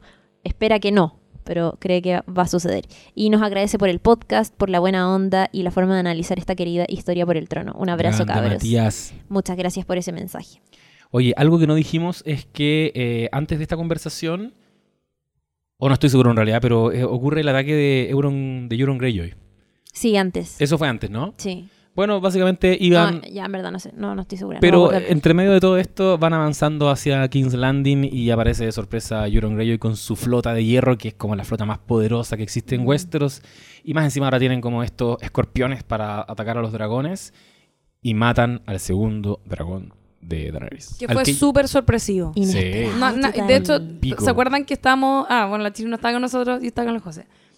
Que estábamos como Me discriminaron. casi que conversando, como... Hoy que lo pasamos bien. Como, "Ay, sí, porque no sé qué, y de repente, pa, lanza, lanza. Sí, Baloyo. Dragón caído y, y todos como, no, es un sueño, es un sueño. Como... Ah, ¿Te ¿verdad? Empezamos Ah, con, no, no, no, no, es que fue capaz muy que un cuático. sueño, porque era como demasiado repentino y como, bueno, así, cero aviso, ¿cachai? Bien jugado. Es que iba como Daenerys volando básicamente. Iba volando, era todo medio extraño igual. Ya bastante aparecieron rápido. la- las lanzas. Y, eh, y Tyrion también estuvo corriendo peligro. En esa escena. Verdad. Bueno, se pitean, bar- se pitean los barcos y naufragan. Los, naufra Sí, po. ¿Cómo es la palabra? Naufragan. Naufragan, Naufragan. chucha. Sí. Y naufragan los hueones. Tyrion se tira al agua. Se tira al agua. Se tira al agua. eh, Chiquitito. mi Sunday se pierde por un rato. Se pierde para siempre. Sí, no, claro, hay- hay un momento en que no sabéis dónde está, creemos que se Sí. murió ahogada, no entendemos y después cachamos que la capturaron. Corte. Y está Miss Sunday con Cersei. Con Cersei. Y ya acá retomamos algo que decía y tú de... ¿Qué pasó? No iba a decir, Cersei, Cersei, Cersei haciéndole pasar gato por liebre a Euron Greyjoy. Oh, Ay, verdad. Se tiró la gran Carlita. Chao. Carlita Ochoa. ¿por qué? Cuéntenme. Perdón, no sé, es que No respeto a Carlita, así que no voy a contar la historia. No hablemos de Ya, Carlita. Sororidad. Pero se, se manda un mensaje que, ¿sabéis que Hace que a uno le caiga mejor Cersei, cada vez más. Pone en evidencia la agua que decís tú, como qué pasó con la rompedora de cadenas. Sí, po. Ah, ¿qué va a hacer ahora la rompedora de cadenas? Como que Cersei de alguna manera verbaliza esa weá que a todos nos está pasando ahora. Como, Sí. ya, pues te importa el pueblo, la voy a poner a prueba. Y bueno, Yo incluso me he llegado a preguntar si es que eh, llevamos tanto rato diciendo quién va a matar a Cersei, quién va a matar a Cersei. Bueno, capaz que no la maten. Capaz que no la capaz que no se muera. Me encanta. no, yo Pensamos sé lo todo que va a pasar. Ya, espérate. Ah, chucha, Pensamos todo el rato como, no, weón, se van a morir todos en la batalla Winterfell, o sea, no- y no ha pasado nada. La Florencia Marín, por ejemplo, también dice, eh, tengo rabia, creo que el episodio fue, oh, mataron muy rápido a Raegar, que, eh, que las lanzas son su punto débil, bla, bla, bla, está herido y todo, pero me pregunto cómo Chucha no escupió fuego para salvarse. O sea, lo único que hace es llorar, dragón mamón. y eh, nos habla sobre la guagua de Cersei, ¿cierto? Eh, dice, y sobre el perro. El perro adora a las niñas Stark y eso me hace pensar que tiene su corazoncito de padre luchón. Com- Comparto absolutamente. Y dice, en mi mente, Euron cacha que lo están cagando con la guagua y justo llega Jamie y le dice, es mi hijo, pelean y mueren luchando. O Euron queda malherido y Arya le recoge el rostro de Jamie y mata a Cersei y pim pam pum se acaba la serie jajaja. Esa es una, una tesis que igual suena harto, como Arya poniéndose el rostro de, de Jamie y matando a claro. Como Sí. dos pájaros de un tiro. O igual ahí, ahí está como el tema de lo- del color de los ojos, ¿cierto? Que los ojos verdes y los ojos verdes. Daenerys tiene los ojos verdes también. Ahora todos tienen los ojos verdes. Es que alguien entiende cuál es la diferencia entre ojo azul y ojo verde. Yo entiendo. O sea, ayer En la vida lo- real estoy diciendo. Ah, obvio, la pues si los ojos ojos claros como, no, es que hoy día llovió. No, el- entonces los tengo de no sé qué color. Anda, métete Básicamente, ojos cuicos. Ojos. Eh, bueno, Bron, que es una weá que no la dijimos. ¿Verdad? Bron bueno, entró. yo- Es una escena muy rara. What the fuck? fue rara. Fue rarísimo. Fue rara porque... Eso fue un sketch. Sí, y aparte que como que daban gana por el universo de Game of Thrones, que nosotros lo conocemos como es, lo lógico de, dentro de, la, del- de los códigos que se manejan en la serie es que el one se hubiese piteado a alguien. Sí. Que el one hubiese entrado y en un momento inesperado, eh, no sé, hubiese matado a Jamie. Sí. Entonces, chanta la wea igual, po. Es estaba todo dado para que matara a algún weón y quedáramos todos, pero sí, pal pico. Y estaba apuntándolos con la ballesta, y era Jamie y Tyrion. Sí. Y como que así como entró, se va. Como, ah, ya perfecto, dame más plata, adiós. Sí. Dame el no sé cuánto, High Garden. Y es raro también porque le quita la atención al tiro a la, a la escena, se sienta y les dice como, mire, si ustedes me ofrecen más plata, no los mato. Y Sí. así se resuelve este conflicto. Sí, fue Ya, pero igual muy de la esencia, sí, fome. Y rápido, inesperado y todo. ¿Cómo entró a Winterfell? No entiendo todavía. Bueno. Eh, Oye, caso. como estos guanes se Es que no volvieron a, entiendo si a fue muy Roca rápido. Dragón. ¿Cómo se llama esa weá? No, ¿cómo se llama el lugar donde... Te van a funar. ¿Quién? eh, ¿Quién, donde, Daenerys? donde, sí, donde tienen Sí. las reuniones. Roca es como que, uy, no fue mal, espérate, dos segundos están en, en la isla esa. La Todos se subieron arriba del dragón. Es como cuando los picapiedras viajaban como en avión y eran como unos pterodáctilos. Sí, me acuerdo. Así. Verdad. La Zingara Martínez dice que eh, con respecto a Cersei podrá ser muy mala pero mentir sobre el papá de la guagua. Cersei, eso no se hace. Uno que es mamá, muy feo, weón. ¿O no? ¿Sí o no? ¿Sí o no? Ahora, yo creo que a veces no, no queda de otra. Chucha, Y también nos habla de Bran. de. Lata que Bran no haya explorado más, eh, explotado más sus poderes. ¿Qué va a hacer de él ahora? ¿Quedará algún último secreto? Yo creo que no queda un último secreto. Grande, al menos, quizás alguna que otra visión. Yo creo que va a haber un epílogo en esta serie que va a tener que ver con el Rey de la Noche. Va a ser súper Kuma, muy malo, pero yo creo que el hecho de que Tormund y Ghost se hayan ido al norte del muro es porque nos van a pinchar qué está pasando al norte del muro. O si no, ¿para qué? Si tampoco los argumentos de Tormund me convencieron tanto como, no, yo tengo que volver a... Me encanta, me encanta tu manera de pensar. Estoy súper de acuerdo. Puede ser. Gracias. Puede ser, puede ser, puede ser. Ya, no vale. Oye, llegó- dar mis teorías para el final. Llegó el momento de hablar del estado mental de Daenerys Targaryen y cómo ha sucumbido al final de este episodio. Porque todo lo malo que le podía pasar, le pasó. Psycho. Le mataron de manera despiadada a, A su consejera, a su amiga, a su traductora, a su girl boss. A la única buena que la defendía más encima. ¿Con Y que la defendía, pues la- escuchaba conversaciones ajenas, separadas y decía, no hable mal de Daenerys porque no está acá. Y weón, y ojo, porque es la única figura femenina que ha estado con ella mientras ha estado rodeada de todos estos hombres que le dicen, que la tratan de aconsejar cómo gobernar, cómo hacer esto, cómo hacer esto otro. Con ella eh, generó una conexión Genuina. Genuina y Sí. real y, y Le mataron a la amiga. de la peor manera. No lo vi venir. O sea, cuando caché que la habían secuestrado sí lo vi venir, pero si me remonto a algunos capítulos atrás, yo sabía que lo de Gusano Gris y mi Sunday no iba a funcionar. Alguno de los dos iba a morir, pero yo pensaba que iba a morir Gusano Gris porque estaba más expuesto al- a las batallas. Tú dijiste algo, Lula, interesante al respecto. El hecho de que haya muerto mi Sunday. Pero lo dije aquí en el podcast. Ah, lo dijiste acá, ¿no fue antes? ¿No fue antes? ¿Lo dije antes? No sé, no me acuerdo. Oh, No lo Ah. sé. Ya, supongamos que ya lo dijiste entonces. No, no, no. Yo decía que. eh, quizás no lo dije al aire. Dilo, dilo, dilo. Eh, no, que lógicamente. O sea, a mí me pasaba también que yo decía. Era más lógico. O sea, era más probable que muriera eh, Grey Worm.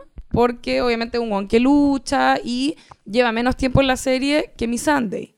Pero mi Sunday es un personaje más pasivo, por lo tanto, si moría ella, le da una motivación a Grey Worm para poder atacar el que tiene herramientas para poder luchar literalmente, porque de eso se da a tratar los últimos capítulos, Mm. se sabe. Estoy muy de acuerdo y me acabo de acordar que sí lo dijiste. Acabé de repetir. Que Sorry. La, la- la demencia Porque me de lo llegó que- con sí, todo, yo estoy ahí con Estamos, ya apagones. re- estamos Apagones. parafraseándonos a nosotros mismos dentro del capítulo. Eh, ¿Daenerys perdió para ustedes el control de manera irreversible en este punto? Yo creo que sí, porque, Sí. Le, porque le entró un pánico Mm. eh, de ver que más encima... A ver, porque ella ha tenido enemigos antes, ¿cachai? Pero esta vez su antagonista, o uno de sus antagonistas, que no es Cersei, porque Cersei no es tan cercana, ¿cachai? Eh, uno de sus antagonistas es su pareja, entonces ahí la, la cagáis porque le quitáis la única persona en la que ella como que está confiando realmente. Eh, no, igual tiene sus consejeros y todo, pero eh, puta, es, es su mayor pilar, ¿cachai? Mm. Y puta, y como que la buena como, como tiene ese sentido, yo creo también de no pertenencia o, o de no pertenecer a este lado del, del mar, eh, sabe que si Jon Snow se le va en contra, se la come. po. O sea, la gente lo prefiere a él que a ella. Sí. Está cagada. Eh, qué buena la estrategia de Cersei de refugiar al pueblo. Y, ah, ya lo dije esto. Que abrió las puertas. Claro, para que la gente se proteja, pero en realidad eh, es todo parte de un plan para que Daenerys pierda el control, Sí. los queme a todos y desprestigiarla, por supuesto. Quemarlos a todos, que es un concepto muy importante en la serie, porque Claro. es lo que gritaba el rey loco antes de, de intentar quemar todo King's Landing. Mm. Recordemos que el rey loco puso fuego valirio debajo de toda la ciudad, cuando ya se vio que estaba acorralado, igual que Cersei en este Mm. momento, o que Daenerys. Como que a- aquí hay un tema Sí, con quién es, es quién es la. Mad Queen. Eh, el rey loco se vio acorralado y el capitán de la Guardia Real en ese entonces, Jaime Lannister, sacó el fuego valirio debajo de la ciudad, salvó al pueblo y mató al rey loco. Básicamente salvó toda la ciudad. Claro. Eh, ya lo hizo Cersei cuando quemó el septo de, de Baelor temporadas atrás. Y eh, ahora está gran, como... gran momento. Gran momento. Y ahora está la atención. Ah, alguien puso en Twitter como un pantallazo de... Me etiquetaron hoy día en la tarde. Spoiler, no lo digas. No, no es spoiler, es una escena del capítulo en que Cersei está mirando el pueblo, está mirando hacia King's Landing y el weón le hizo como un zoom a diferentes lugares de la ciudad donde hay apiñados varios barriles y el weón le pone como esto claramente no es vino, No. ¿cachai? Esto debe ser fuego valirio. ¿Sabéis qué? Eh, qué bacán que dijiste eso porque yo cuando dije antes como quiero decir mi idea del final Ah, Ya. tiene que ver con eso. Y es que yo creo que van a tomar eso que hizo el rey loco de quemar la... O sea, la intención de quemar la ciudad, que finalmente no lo hizo, que es algo que Cersei sí ha hecho en cierta medida cuando lo hizo en el septo de Baylor. Yo creo que va a ser algo así. Y ¿sabéis qué creo? Que la loca va a estar tan cagada la cabeza y como con sed de venganza y odio y porque Cersei es así, ¿cachai? Que la huevona le va a importar un... Ya no tiene a nadie. Le va a importar un pico morirse ella y va a quemar a los hueones con, estando ella ahí. Onda, se va a pitear a los hueones y se va a inmolar. Y nadie la va a matar y entonces Arya va a asesinar a... No, no sé. Y per- permiso, tengo que decir algo que Sí, complementa tu teoría. Cuando se vieron acorralados en la batalla de Aguas Negras, Sí, ella ya ¿Qué estuvo... iba a hacer Cersei? Sí. Se estaba envenenando con su hijo. Porque eso, antes de que entraran los hueones como a, a violarla básicamente y matarla de una forma más terrible, está dispuesta a inmolarse. Es algo que ella puede hacer. Ya lo hizo su hijo. No tiene ni una razón para no hacerlo. Ella no tiene a nadie, weón, a nadie. Tiene ese culeado. Euron Greyjoy. No, ella se viejo culiado como hermano de la reina. Es como el salón del mal. Sí, a cagar. Oye, la Francisca Pérez dice, eh, no- nos felicita por haber puesto el medio de comunicación correo electrónico para comunicarse con nosotros. Eh, que bacán que nos felicite. sí, Gracias. eh, dice que está muy feliz. Estos últimos capítulos he encontrado que todo el mundo anda muy chaquetero con la madre de dragones, que ya se volvió loca, que le interesa solo el pinche trono, que es un rey loco 2.0. Pero, weón, después de todo lo que ha pasado, en serio son, este son, no va dirigido a ustedes, sino al colectivo imaginario, eh, capaces de ser tan desgraciados con la Khaleesi, quien fue violada y sufrió del síndrome de Estocolmo. Eh, después de eso fue engañada por la bruja de mierda esa. Después casi le matan a su calazar, casi coopera con los dragones y cuando estaba todo listo para ir a Westeros, cuando ya se había cagado a los nobles amos de Astapor, se quedó en Meereen liberando una batalla que no le importaba pero que sí creía justa. Aún así son capaces de decir que está loca. Obvio que está errática si cuando ya le tocaba pensar en ella y en su anhelo al trono de hierro llegó el rey del norte con su culazo a decirle, no weón, vamos a pelear por el norte. Ahí sí que está la cagada. ¿Sabéis que este capítulo, de este podcast creo que está siendo como una redención para Daenerys? Porque le encuentro toda la razón. Estoy como ahora Es que lo ha pasado. visualizando la situación actual de Daenerys y es real que no tiene nada, no tiene a nadie. Me da Solo, pena. solo- me está dando pena. Solo puede perder. Perdió los dragones. Es que era como los dragones, po. Ya que tiene un dragón que obvio que va a morir también en el próximo capítulo. Terrible, Ah, terrible. Qué Y terrible. ahí Jon Snow tomando ninguna decisión. Ninguna decisión. La Paola Bueno dice, eh, bueno, perdón, algo que me encantaría compartir con ustedes es cómo amo eh, el hecho de que los creadores han logrado hacer que odiemos a Daenerys. Pasó de ser la bacana que admirábamos por liberar pueblos y luchar por el trono a la antagonista que obvio que se volverá loca, la pobre si su único fin era llegar al trono de hierro y se le fue entre las manos y el amor. Eh, a ella le tinca que Daenerys eh, la podría llegar a matar Arya por defender a Jon ante la posibilidad de que Dany lo quiera matar, cosa que no me parece tan loca después de estas ocho temporadas.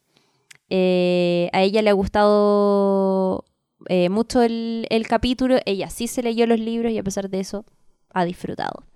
¿Qué más nos dice? Que em, tu, tu, tu, tu, tu, seguro Cersei matará, eh, la matará Jaime. Cae de cajón. En el último momento seguro Jaime va a matar a su amor para liberarse de ese demonio que lleva dentro y que lo atormentará por siempre hasta que la mate. Me despido con mucho cariño y buena onda. Valar Morgulis. Valar Morgulis. Valar dos aires. Súper bien. que significa ah, todo hombre debe servir. Es No, pero. Valar Morgulis es todo ah, sí, todo morir. Y Dohaeris el otro. Oye, perfecto. quiero decir que eh, a Jamie le cuentan que, mm, que están eh, tienen acorralada a Cersei y que hace el weón, se despide de Bren y parte a... No lo dijimos, ¿cierto? No, Y No, parte a no. King's Ah. Landing. qué, Qué feo. Que es una escena terrible. Me partió el corazón. Terrible. Es que sabéis que tenemos un problema. Aquí con. Yo sé que en esa época quizás no existía la terapia. Hay un problema con estos hombres. John se va sin despedirse del perrito que chucha le pasa. Onda, weón, un cariñito, no cuesta nada. Su ahí langueteo piola. Y te vaya igual, no pasa nada. Jamie lo mismo. Sabemos que una posibilidad de que esté dejando a Brienne ahí como para que no la siga, ¿cachai? Le está tirando un lassi, en el fondo. ¿Cachai? El, el- Sí. el concepto de la silla. Eh, no, no, no, en verdad no. Ya no, en realidad parece que algo es un código Es algo de interno de mi Rancagua. pega. No. Ah, El. Lassie es. eh, hay un momento en que Lassie, la perrita, bueno, o perrita, Sí. era, bueno, el perro era perra, pero no sé si era hombre o mujer, o sea, macho o hombre. Macho hembra. Eh, se la va a llevar como la perrera o algo, la van a matar, ¿cachai? Y eh, lo que hace el niño, ¿cachai? El dueño de Lassie, es que le dice como, ándate perra mala, no te quiero, como para que la perrita se vaya y así no le hagan daño, ¿cachai? Entonces, la aleja, pero por su bien, Ya. ya como tirándole Sí. una mala onda falsa. Entonces, yo creo que a lo mejor Jamie le tira un Lassie Yo creo eso. para Yo que él- ella no lo siguiera y así él ir y matar a Cersei. Estoy súper de Pero- acuerdo con eso. Pero igual fue como feo, como que quedó muy la sensación de que se la culió un rato y fue como haya suficiente y se fue.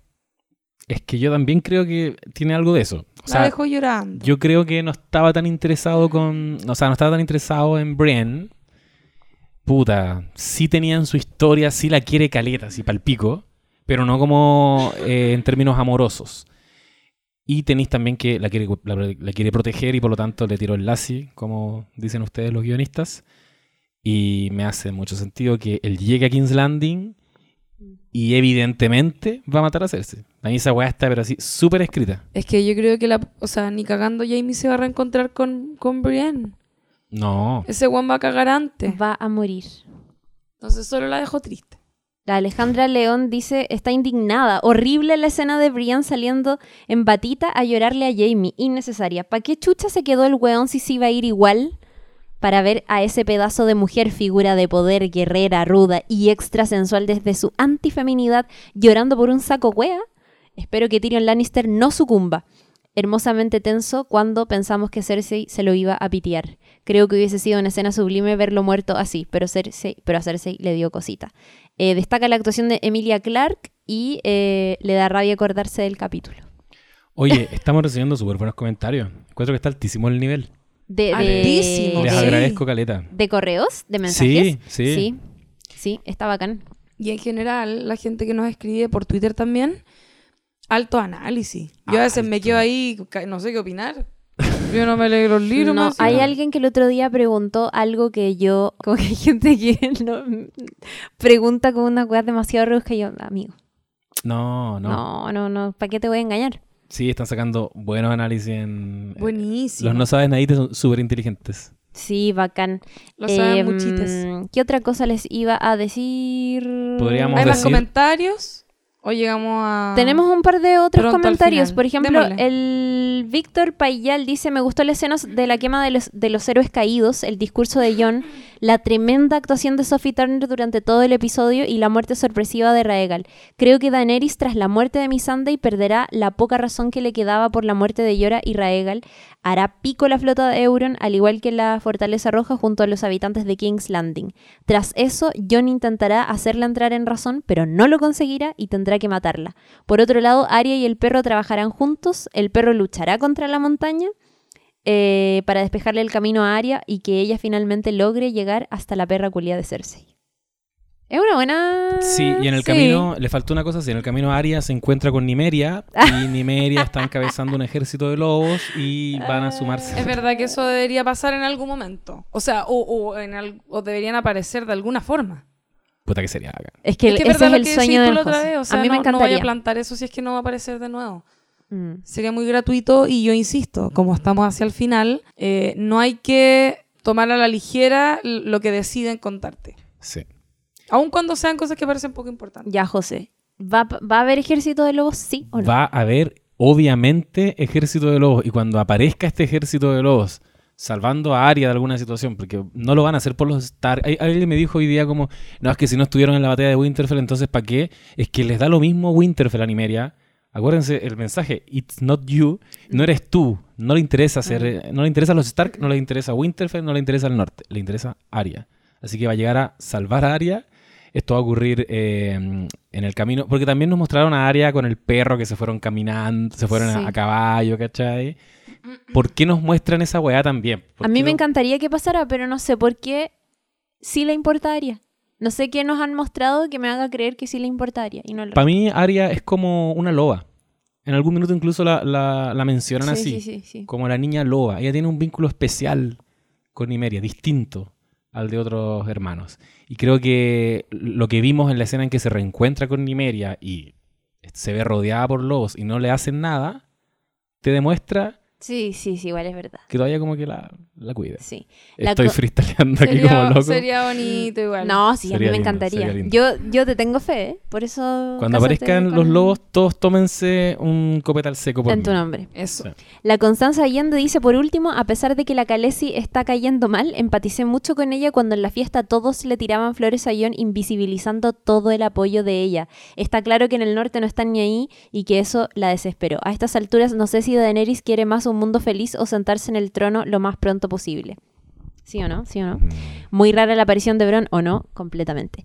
Y nos dice que no quedó muy conforme con la muerte del dragón, fue impactante y todo, pero tan fácil matar a uno y tan difícil al otro, ¿o era un plan? Comparto. Espérate, ¿cómo? Dice que eh, no quedó conforme con la muerte del dragón, porque a pesar de que Ah, fue impactante claro. y sorpresivo, ¿por qué es tan fácil matar a uno y tan difícil matar al otro? Ah, sí. ¿O Sí. era un plan dejar un dragón vivo para que después fuera a quemar King's Oh, Landing? Están hilando súper fino. Pero es que No haya da weá. para, ¿o no? Puede ser, puede ser, sí. Sí, y el Álvaro Monsalve, eh, Lula, eh, dice que es tu fan.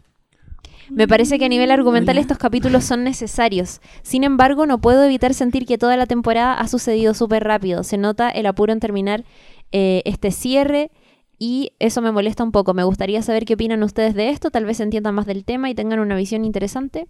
Creo que lo respondimos en parte como de, Sí. de apurar.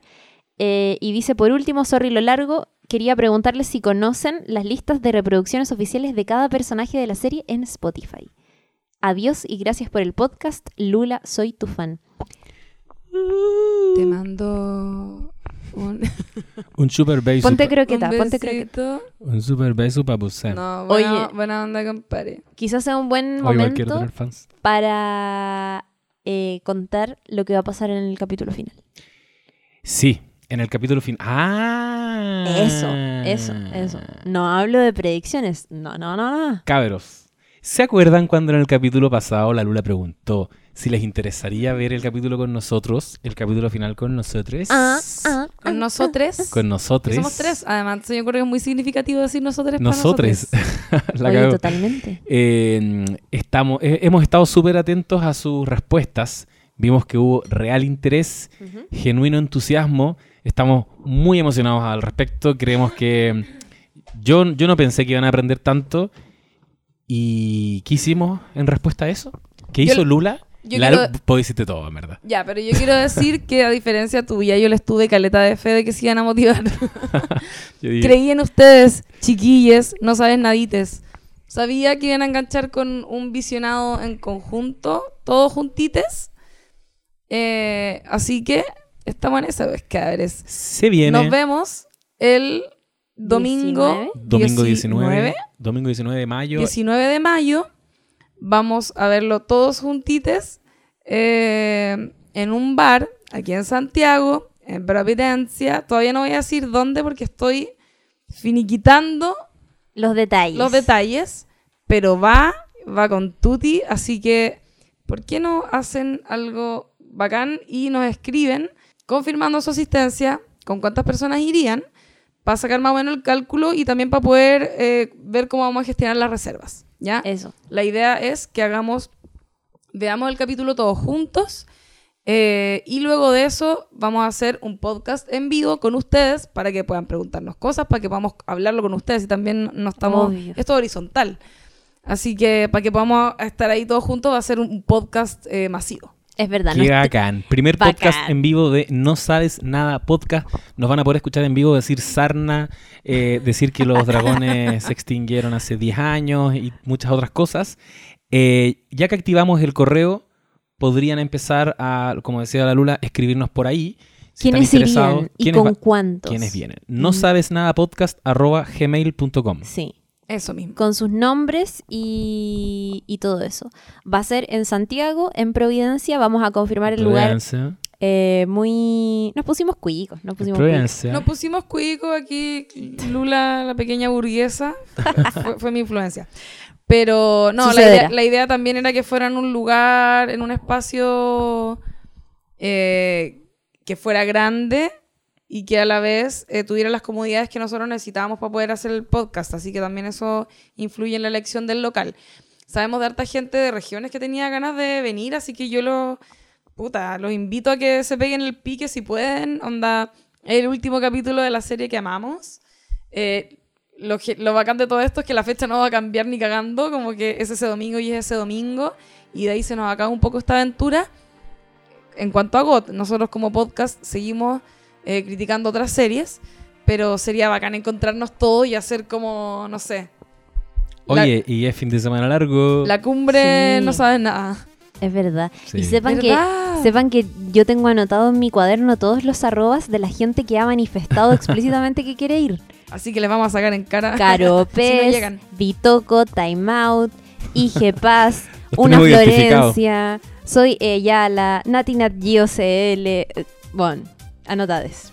Así que, ah, ¿qué noticia nos sacamos? Sí, y gracias a los que mandaron correos electrónicos. Fueron muchos Fernando Mora, el Diego Andrés Radat, la Connie Espinosa, Javiera Muñoz, Matías Cárcamo, Juan Luis Ortega, el Víctor Payal, La Cíngara, Carla Lizama, Constanza Allende, Francisca Pérez, Paula Bueno, Álvaro Monsalve, Florencia Marín, Melisa Millar, Alejandra León, eh, la María Paz Castro, Camila Reyes, Camila Pavés, Paula Labraña. A todos ellos, muchas gracias. Abracitos. Abracitos. Abrazos. Sé que queremos. hay como dos o tres que no alcanzamos a leer, eh, pero quedamos súper conectados y muchas gracias por escribirnos. Los mencioné a todos, si no me equivoco. Así es. Yo diría que ya estamos como en condiciones de ir cerrando. Absolutamente. Esto fue nuestro análisis al cuarto capítulo de esta temporada. Solamente nos quedan dos y ya saben qué va a pasar al final. Es cierto. Lo vamos a ver todos juntitos. Nos vemos todos juntitos. Adiós. Adiós. Adiós amigos, los queremos.